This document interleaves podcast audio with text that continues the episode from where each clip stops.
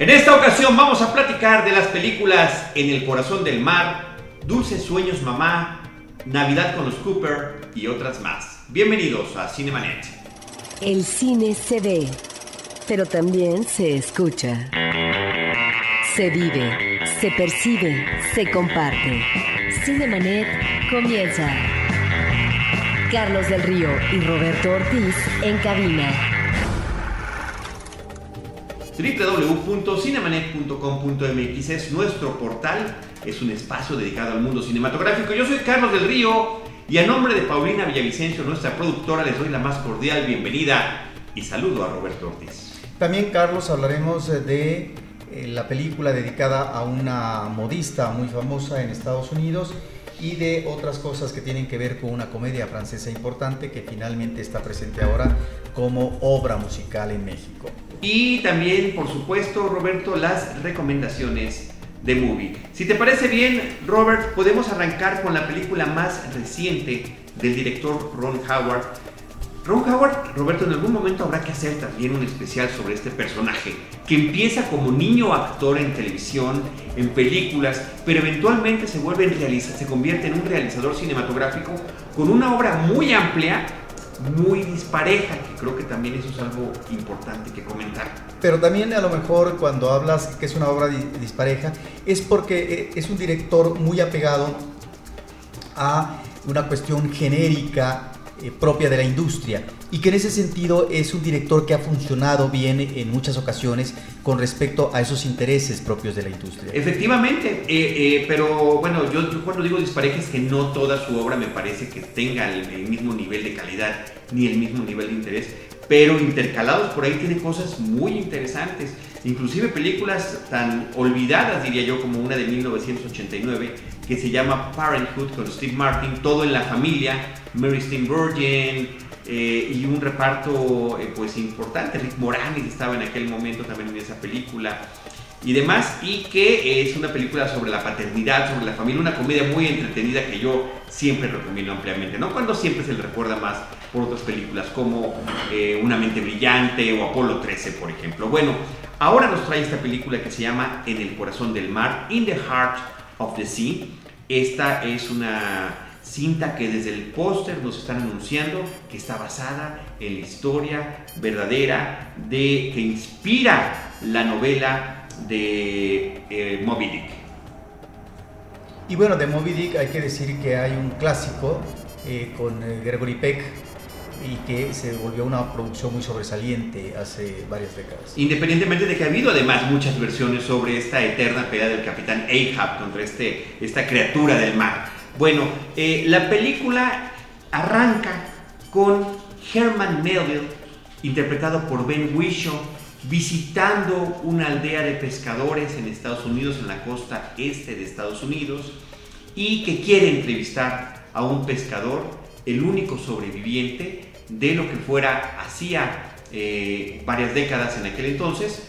Un, en la película arranca en 1850, lo que sucede, eh, se supone que sucedió en 1820, y que eh, pues quiere tener ese recuento, no para copiar la historia, sino más bien para sentir el, el entorno, la vida, los detalles de lo que significaba eh, la forma de ganarse la vida de estos hombres que cazaban ballenas, que ahorita lo vemos como algo terrible y, políticamente incorrecto, una, un atentado contra la naturaleza, contra seres sensibles, en fin, pero que era un, modus vivendi para esas personas de, Bueno, eh, como arranque eh, suena muy atractivo, Carlos, pero esto que tú dices que puede sonar aberración, pues no, todavía en el ámbito contemporáneo ha habido toda una serie de disputas legales en el ámbito internacional porque ciertos países eh, han seguido matando eh, ballenas. Sí, efectivamente, Japón me parece que es eh, justamente uno de ellos. Bueno, esta, esta cinta nos habla entonces de, de este trabajo de lo que significaba la vida en el mar. No, estos hombres no creas que salían en el barco y se iban al mar y regresaban, no, o sea, circunnavegaban el, no, buena parte de los mares, daban la vuelta al continente, eh, tardaban uno o dos años o más en regresar con sus familias, si es que todavía las encontraban. Y creo que ese es un valor muy interesante que tiene la película, el permitirnos eh, conocer estos detalles. El reparto está encabezado por Chris Hemsworth, que es, eh, interpreta a un personaje que se llama Owen Chase y que es uno de estos marinos que tiene la experiencia, el empuje para tratar de ser el capitán de un propio barco ballenero, pero que se impone la cuestión familiar, la cuestión de sociedad y de eh, hombres de negocios que ponen al hijo de uno de ellos a que sea el capitán del barco. Bueno, ese es el entorno de la salida de estos hombres.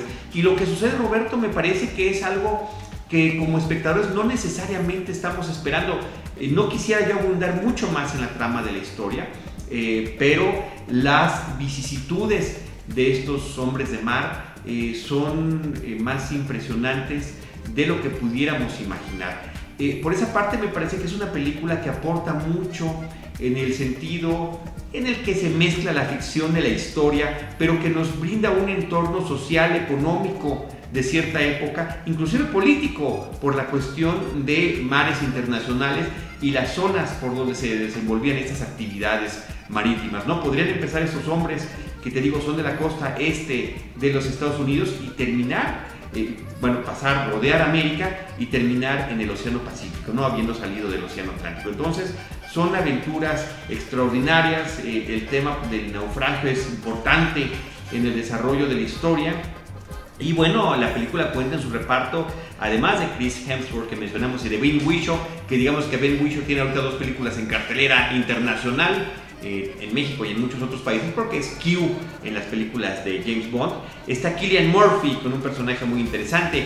Brendan Gleeson es este marinero que está contando la historia 30 años después. Eh, y eh, Jordi Molá, un actor pues de la península ibérica que también participa con un papel menor en esta historia, pero un papel muy importante en el desarrollo de la misma. Así que con gran sorpresa me parece que es posible dar una muy buena recomendación para esta película In the Heart of the Sea, en el corazón del mar, escrita, perdón, dirigida por Ron Howard.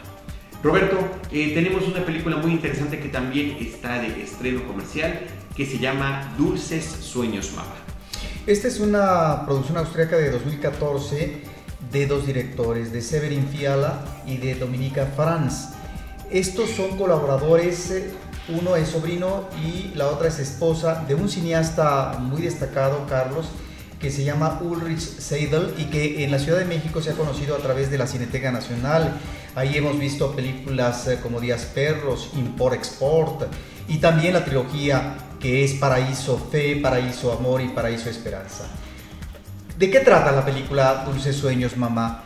Es una cinta que nos remite a dos niños que reciben eh, la llegada de la madre porque ha estado hospitalizada, la han operado, le han hecho una reconstrucción facial después de un accidente aparatoso que tuvo. De tal manera que ahí se centra la acción, la relación de dos niños, dos hermanos, con la madre. Y cómo esta relación se va volviendo una relación dificultosa y que llega a tener efectos terribles en términos de situaciones que se remiten a la violencia. Bueno, esta película, Carlos, se conoció hace algunos meses a partir de un proyecto de Cineteca Nacional que se llama Talento Emergente. Así como existe la muestra internacional, el foro, pues ahora es presentar películas eh, que a lo mejor no es la ópera prima, que son eh, parte del proyecto del foro internacional, pero que puede ser la primera, segunda película, pero encontramos ahí a directores creativos y que están haciendo un buen papel. De tal manera que este es un buen ejemplo, si este es eh, digamos, el planteamiento por parte de Talento Emergente, porque es realmente, creo, una de las mejores películas que se presentaron en este ciclo.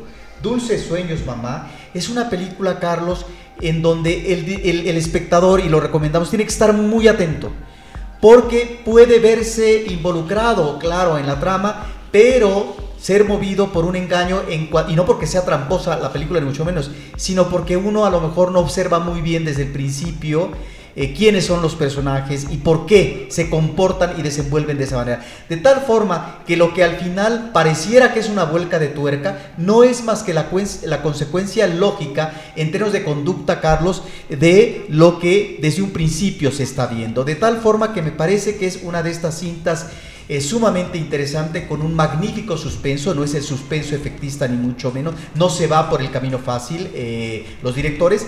Y aquí lo que hay que agradecer es sobre todo, Carlos, el perfil psicológico que está muy bien manejado desde el principio eh, de los personajes que básicamente son tres, aparece por ahí personajes periféricos, pero momentáneamente.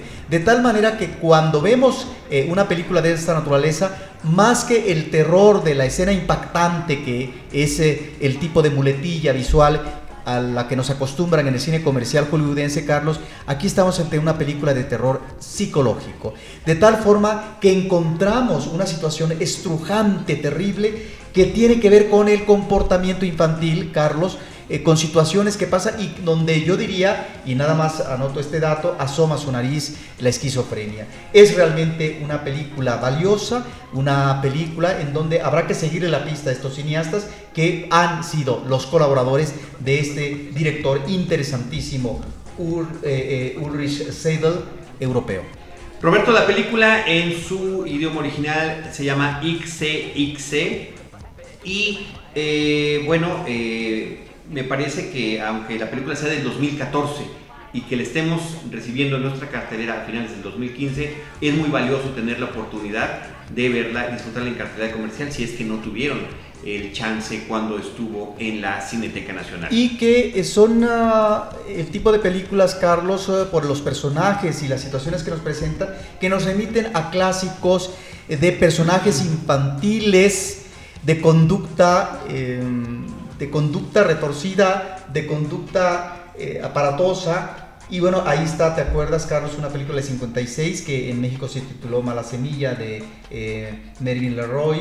La profecía, que fue, digamos, De Omen, sí, de los 70. De, de, Omen con de Richard Donner. O The Other, el otro, una película de Robert Mulligan, en donde ahí están personajes femeninos como eh, los centrales de una trama cinematográfica, Carlos, y que tienen conductas realmente violentas y terribles, impactantes. Pues ahí está la película Dulces Sueños Mamá en cartelera comercial. Roberto, estamos grabando este podcast, es el primer podcast que estamos grabando en el mes de diciembre del 2015 y justamente en esta primera semana llega ya la primera película de temática navideña. La cinta en México se llama Navidad con los Cooper, en inglés se llama Love, The Coopers este título en inglés se refiere a cómo firma la familia sus tarjetas navideñas que envía justamente en esta temporada del año. Con amor, los Coopers. Pues bueno,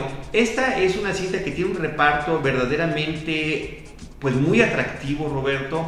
Diane Keaton, John Goodman, eh, está también Amanda Seyfried, Alan Arkin, de quien yo soy gran fan, Marisa Tomei, eh, Olivia Wilde.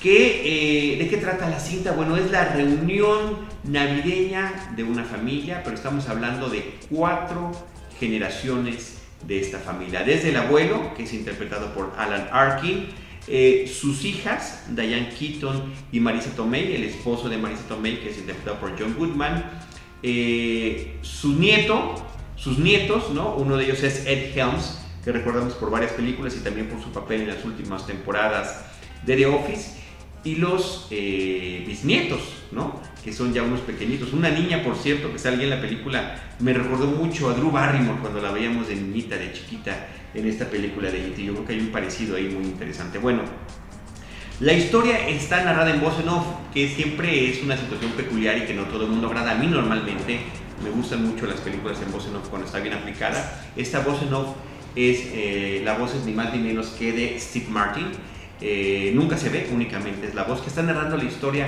de este día navideño de la familia y cómo están cada uno de estos personajes acercándose a esa reunión familiar, qué es lo que está haciendo cada uno de ellos y qué es lo que está pasando con sus recuerdos, con sus ilusiones, con sus deseos o cómo quisieran que sean las cosas. Por esa parte me parece que la película tiene momentos que son muy atractivos, muy interesantes, no particularmente novedosos, ¿no? Pero, pero que sí eh, pueden eh, reflejar distintos tipos de emociones, desde una situación eh, humorística hasta una situación pues sentimental o conmovedora. desafortunadamente estos momentos son los menos de la película y en, esta, en este intento de tener todas estas historias vertidas sobre una misma familia, sobre una misma película, terminan siendo una película que se percibe demasiado larga, que se percibe extraordinariamente dispareja. Llega un momento hacia el final de la película donde uno quisiera pensar, diablos, no hay algún árbitro cuando están haciendo una película que dice paren esta masacre, unas situaciones verdaderamente ridículas e incómodas creo yo para el espectador hacia el final de la cinta, que terminan haciendo esta cinta lamentablemente un desastre, Roberto. Un desastre que cuando pudo haber sido todo lo contrario. Yo creo que es una película demasiado ambiciosa. ¿Pero es un problema de guion o de qué es? Yo creo que es un problema de guion y de dirección, de las dos cosas. O sea, no saber hasta qué punto puedes estirar el hilo. ¿Me explico? Eh, sin embargo, no deja de ser interesante ver algunos pasajes de cada uno de estos personajes. En fin, ¿sabes qué es lo que da la, la sensación de que esto pudo haber sido una gran película y se les fue de las manos? No hubo nadie que pusiera orden, que dijera, vamos a, ver las cosas desde esta perspectiva o demás. Lástima, lástima por el reparto, lástima por ver a una Diane Keaton, que sabemos que Diane Keaton como que se sigue repitiendo, ¿no? Al paso de las décadas. Comentábamos antes de entrar a esta grabación que Woody Allen eh, cumplía 80 años en este mes de diciembre, el primero de diciembre. Eh, arrancamos el mes con su aniversario eh, número 80, ya hablaremos sobre él en otro podcast porque tenemos podcasts especiales sobre él, pero tenemos que actualizarnos. El señor sigue filmando más de una película al año, 1.2 o 1.3 películas al año. Cada 8 o 9 meses se entrega una nueva película, además de que tiene otros proyectos. Ahora, regresando al tu comentario de la película, Carlos, ¿qué has visto en cuanto al comportamiento comercial de estas películas que son de tema navideño? Porque deben tener su público eh, estas cintas eh, de Hollywood en Estados Unidos eh, no sé hasta qué punto eh, llegan a ser taquilleras. En el caso de México, ¿cuál es la reacción? Porque yo recuerdo, hace, y la mencionamos, no sé, hace algunos años, una película de un Santa Claus, creo que era interpretado por uh, Pedro Armendáriz, hijo, y la película era un desastre, fue un fracaso mexicano, fue un fracaso en taquilla.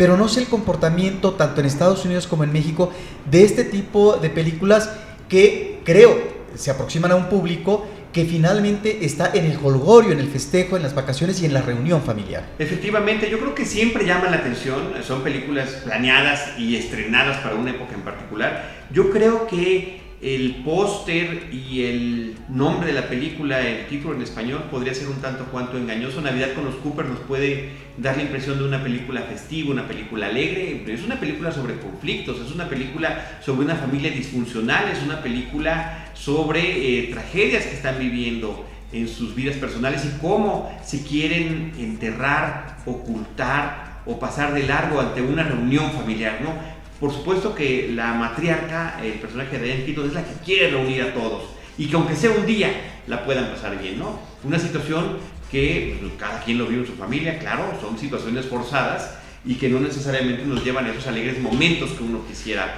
estar esperando, ¿no? Entonces, eh, pues ese es, ese es el tono que tiene la cinta, Roberto.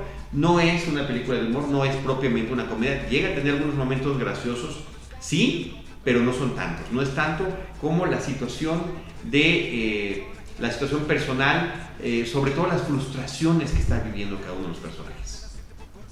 Pues bueno, habrá que verla. Ahí está la película Love the Coopers, una Navidad con los Coopers. El director es Jesse Nelson. Es un director eh, que, bueno, es un hombre que se dedica a la producción cinematográfica, al guionismo también, pero como director desde el 2001 no había entregado película. En aquel entonces dirigió la película I Am Sam, esta película protagonizada por Sean Penn y Michelle Pfeiffer, 14 años sin estar en la dirección de una película y ahora lo hace con esta película de Navidad con los Cooper. Roberto, la semana pasada platicábamos de un gran dinosaurio, eh, tú ya tuviste la oportunidad de verlo y querías hacer algunos comentarios. Pues mira, algunas personas hablan, no sé si tú estás en esa línea, de que es una película menor de la productora original, ¿no? Ahora eh, está compartida la producción con Disney y que a lo mejor tiene, decían ustedes, eh, el espíritu Disney. Eh, por un lado estaría el diseño, del dibujo como tal, Carlos, y por otro, el tratamiento de la historia. La historia como tal tiene eh, su miga y en ese sentido a mí me interesaría rescatar elementos que se ubican efectivamente en un momento en donde están presentes los dinosaurios, pero que tienen un vínculo con un momento de la evolución del ser humano en donde todavía el ser humano tiene comportamiento físicamente hablando de su cuerpo como el simio. Es decir, todavía tiene que apoyarse con las manos en el suelo porque no tiene el perfil erecto eh, del cuerpo que eh, le va a dar esa evolución a través de miles de años. Entonces eh, se combinan ambos elementos y aquí hay dos temas que finalmente se están tratando. Por un lado, la familia y de qué manera la familia tiene que tratar de reunir y sobrevivir con todos sus miembros a través del trabajo, del afecto, del amor. Y que bueno, esta familia obviamente tiene sus dificultades y problemas y fisuras, pues a partir de cuando parte o desaparece uno de los miembros. Es la ausencia en este caso del padre, ¿no? Que finalmente fractura a la familia o trastoca de una u otra manera. Por un lado me parece que está este tema y la otra que es todo un periplo que hace eh, uno dinosaurio, el dinosaurio menor, que eh, no tiene un resultado favorable con respecto a ciertas, ciertos aleccionamientos, con respecto al trabajo que hay que hacer en la familia, con respecto a la agricultura, etcétera, porque ya hay aquí la presencia de la agricultura como un medio eh, del hombre a través de la tecnología primitiva, sí, pero de poder tener un no del hombre, del dinosaurio. Perdón, del, dinosaurio. Perdón, del dinosaurio. En esta versión los dinosaurios están más evolucionados. Claro, del dinosaurio, pero que nos están remitiendo a un momento de la evolución humana. Y el periplo de un dinosaurio, pues nos está remitiendo a eso, a la idea de poder ser aleccionado, de poder tener crecimiento interno para poder y tener derecho de regresar al entorno familiar. Me parece que ahí están desarrollados esos temas, Carlos. Eh, la animación no es sumamente atractiva, creo y es también el tratamiento donde creo que no encontramos esa profusidad o esta complejidad que sí existen en otras películas en cuanto a este tratamiento de personajes que creo que nos llevaron o nos han llevado a un manejo de Pixar eh, muy adulto y muy maduro en estos personajes, Carlos. Pues ahí está un gran dinosaurio. Eh, el resto de los comentarios los pueden ustedes escuchar en nuestro episodio pasado de cartelera. Roberto Ortiz, vamos a platicar de las recomendaciones que tenemos en la plataforma de Movie. Recuerden que en movie.com diagonal cinemanet se pueden ustedes suscribir con un mes, eh, un mes gratis para probar este servicio a ver si les gusta. Nosotros cada semana estamos tratando de dar recomendaciones de lo que hay porque es una cartelera que está en constante movimiento, 30 películas que duran 30 días, esto significa que todos los días sale una película y entra una nueva. De las películas que han ingresado recientemente. Está una película muy interesante eh, del 2006 mexicana que se llama Drama Mex de Gerardo Naranjo. Eh, nosotros en aquel entonces, Roberto, tenemos, eh, tuvimos el podcast con este director, un podcast que resultó muy interesante sobre el tratamiento que da a esta historia, ahorita la vas a comentar, y yo nada más quiero recomendar que si les interesa buscarlo, porque siempre nos ha parecido una experiencia muy interesante ver la película y después poder escuchar una de esas entrevistas que están a disposición a través de nuestro portal. Es el episodio número 101 de Cinemanet. Ese únicamente lo pueden encontrar en el portal porque en iTunes tenemos un número limitado de episodios que podemos tener, son unos cuantos cientos apenas.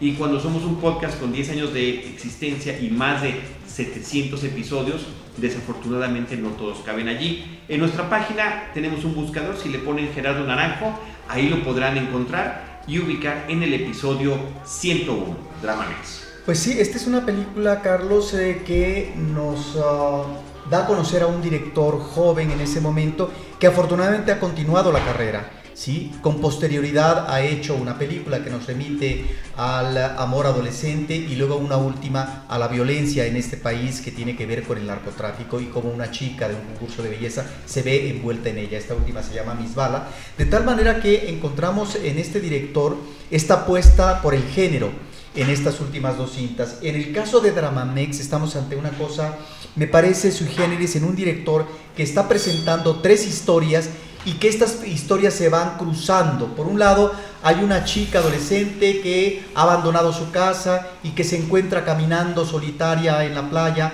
ante eh, todos estos turistas que finalmente están ahí divirtiéndose seguramente en un final o en una temporada vacacional. Pero al mismo tiempo está un hombre maduro, que sería como un referente de otra generación, que está, él es un burócrata, en una situación muy difícil en su vida, muy crítica, porque el hombre está decidiéndose por suicidarse, es decir, quitarse la vida. Y finalmente vemos a tres jóvenes que tienen que lidiar las consecuencias de sus actos, algunos violentos, a partir de la configuración de un triángulo amoroso. Me parece que al ver situaciones que nos remiten finalmente a la desolación, eh, Naranjo está esbozando, Carlos, sin que finalmente explicite, situaciones sí de desolación, situaciones sí de desesperanza, que tienen que ver con un ambiente eh, de malestar, no propiamente de la sociedad mexicana, porque siempre, y aquí tenemos que ser muy precisos, eso eh, suena eh, muy ambicioso por parte de un director, pero que finalmente sí está participando de eh, una visión que está teniendo de una realidad y qué es la forma como él a través de la ficción está eh, canalizando en estos personajes que se vuelven sumamente interesantes. Y Roberto, además de esta película de Dramamex de Gerardo Naranjo, también tenemos la recomendación de la cinta noruega, algo así como un buen tipo, eh, de Hans Peter Molland en Gangske Snillman, es el título original. Obviamente lo estamos diciendo mal, pero así se escribe, así se escucharía fonéticamente en español. Sí, esta es una película nórdica y ahí está muy presente este tipo de narraciones de estos países. ¿Y a qué nos remite la anécdota? Pues a un hombre, Carlos, que ha estado 11 años en la cárcel eh, y, su, su, culpa, y por eso lo juzgan, es que mató en su momento al amante de su mujer. De tal manera que el hombre ahora recupera su libertad y tiene dos opciones o bien se reintegra y reconcilia los lazos eh, con la familia, o él, en plan de revancha, trata de vengarse de los hombres que le hicieron mal en la vida. Pero es muy interesante cómo en la prisión alguien le dice, tú lo que tienes que hacer en adelante es mirar hacia adelante y nunca hacia atrás. Y este es, yo creo, el dilema por parte de este personaje sobre el qué hacer a continuación. De tal forma que vemos efectivamente aquí una narración un tanto contemplativa, Carlos, que nos lleva a personajes que están inmovilizados, es decir, personajes que pareciera que no han encontrado una ruta de acción para el devenir de su existencia en la cotidianidad. ¿Y qué es lo que encontramos? Personajes que a lo mejor son fracasados, que son auténticos perdedores, pero en donde está ahí esa situación que se le presenta a este personaje central eh, para eh, motivar una reacción sobre lo que viene a continuación en su vida y de qué manera, más que pensar en esta reformación eh, que nos remitiría a una cuestión institucional desde la cárcel, desde su experiencia en la cárcel, es cómo renuevo, me las ingenio para que finalmente mi vida pueda ser diferente. Es una película que tiene, permea constantemente el humor negro y hay unos tintes, me parece, muy oportunos con respecto al comportamiento de este personaje y sobre el qué hacer existencial. Algo así como un buen tipo es el título en español. Cinta Noruega del 2010 está en la cartelera de movie, movie.com, diagonal, Cinemanet. Si lo quieren seguir en Twitter, Movie México es arroba Movie México es como lo pueden encontrar. Eh, Roberto Ortiz, si te parece bien, concluimos este episodio con un par de recomendaciones de la cartelera alternativa. Sí, mira, esta película que mencionaré la titularon aquí Repugnante, una cinta del Reino Unido, de Alemania, Suecia, Bélgica, Estados Unidos, 2013. Es una película de John Baird. Es realmente una película sumamente atractiva, Carlos. Estamos remitiéndonos a una obra de un autor, Irving Welsh, que, eh, del cual ya una, eh, esta es una novela de una obra suya anterior, había inspirado una película que fue todo un éxito en eh, Europa que se llamó Trainspotting. Y Trainspotting tuvo tal impacto que se convirtió en una de las películas más taquilleras en el planeta, porcentualmente hablando si consideramos las grandes cintas de Hollywood. Pero de acuerdo a la taquilla y al número de espectadores, pero sobre todo de la taquilla, comparativa, porcentualmente hablando, fue realmente en su momento una película sumamente exitosa. Es hoy en día una película de culto. Sí, Y lo interesante de Trainspotting era la forma como se registraba visualmente el comportamiento de los estados alterados por parte de unos jóvenes por el consumo de la droga. Eso me parece que era eh, muy atractivo y sobre todo la banda musical, que es una banda musical que después ha sido muy socorrida. De tal manera que aquí me parece en Repugnante estamos ante un eh, detective investigador de la policía y que tiene su aspiración para convertirse próximamente en el jefe de los detectives. Él está viviendo una crisis y él es un hombre que eh, consume droga, que se alcoholiza, que además eh, está absorbido por el sexo constantemente, pero también es un hombre intrigante, un hombre que eh, habla con sus compañeros porque intriga en función de su interés por qué, por querer sacar ventaja de su trabajo. Me parece que aquí estamos en una película muy diferente efectivamente a lo que es Trainspotting, porque bueno, claro, son dos cosas diferentes, pero a lo que voy es que estamos ante esta situación de comportamiento ante una situación de vorágine. De tal manera que la narración es una narración muy nerviosa, tiene un humor inglés extraordinario y creo que ahí es donde encontramos eh, en esta película eh, los elementos más rescatables, una actuación extraordinaria eh, varias actuaciones me parece eh, muy sobresalientes. Es una comedia de tintes negros, es realmente una película en donde está muy bien eh, presentado este filón neurótico por parte del comportamiento del personaje central. Es una película provocadora, compulsiva, es realmente una cinta recomendable que hay que ver que solamente se está exhibiendo en Cineteca Nacional. El título original es Film. Roberto, y también está la película Iris. Este es un documental breve, muy sencillo, Carlos, pero nos está remitiendo a una eh, modista muy importante en Estados Unidos, Iris eh, Eiffel, que eh, pues está cumpliendo creo que 94 años, Carlos, de una vitalidad, fortaleza, y es una mujer que no solamente fue modista, que conseguía en los mercaditos y los, los centros de venta de los llamados mercados de pulga, pues toda una serie de accesorios que ella utilizaba no solamente para su ajuar, sino también, bueno, para poder vestir a mucha gente. Pero también fue una extraordinaria decoradora, bueno, ha sido de interiores, que ni más ni menos se dedicó a decorar los interiores eh, de los eh, presidentes, seguramente en la Casa Blanca, de nueve presidentes en Estados Unidos. Esto va de 1950 a 1992 y el último de los presidentes que ella atendió en este trabajo fue a Bill Clinton. De tal manera que ahí está esta mujer y también lo que ha sido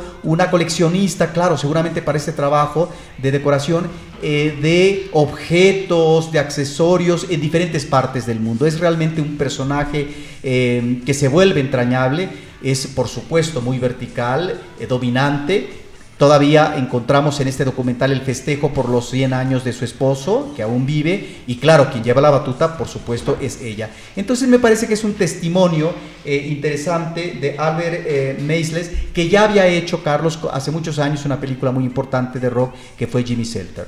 Eh, Roberto Ortiz, además de Iris, había un comentario más que hacer para concluir este episodio, que tiene que ver sobre la puesta en escena en la Ciudad de México en un teatro sobre Avenida Hidalgo de La Jaula de las Locas, una producción teatral que ha tenido diferentes versiones cinematográficas y que tres al menos, ¿verdad? Si no me estoy equivocando. Sí, y que la original es del 78, La Jaula de las Locas, de Eduard Molinaro, que es un director que eh, trabajaba muy bien la cuestión de la comedia y eh, la película tiene sobre todo la inicial, Carlos, que es, está basada en una obra, eh, una comedia musical de teatro, bueno, pues está ni más ni menos uno de los grandes eh, cómicos del cine italiano que es Hugo Tognazzi y Michel Serrault, que es eh, otro actor que está extraordinario en la película. Bueno, aquí me parece la película está presentando con muy buen humor, estamos hablando del 78, Carlos. Pero con producción francesa e italiana. Sí, está eh, presentando ya en ese momento lo que implica la responsabilidad de una pareja gay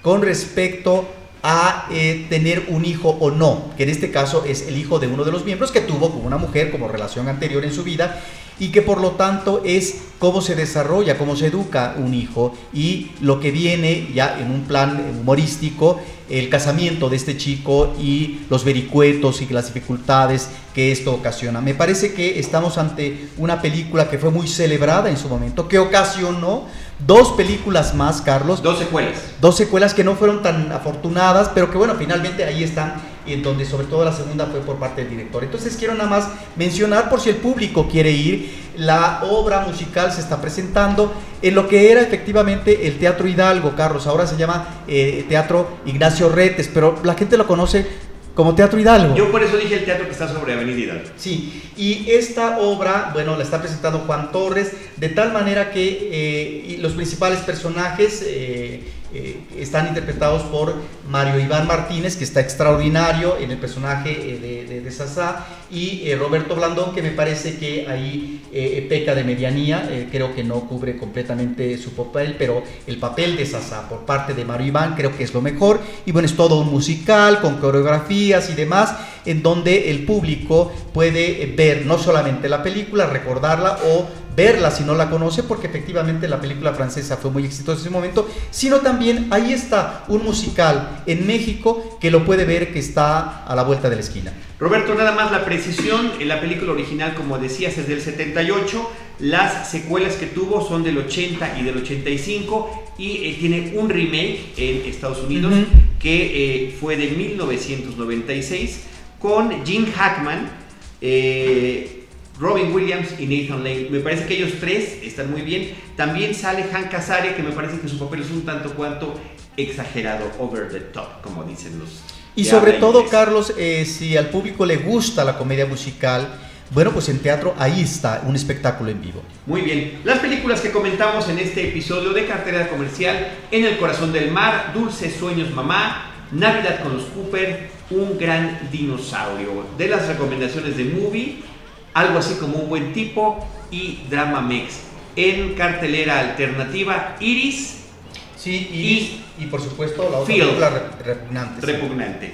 Roberto, con eso acabamos nuestro episodio recordando nuestras redes sociales. Arroba Cinemanet en Twitter, eh, arroba Cinemanet1 en Instagram, Cinemanet1 en YouTube, eh, facebook.com diagonal Cinemanet y nuestro portal www.cinemanet.com.mx. En cualquiera de esos espacios nosotros les estaremos esperando con cine, cine y más cine. Cinemanet termina por hoy. Más cine en Cinemanet.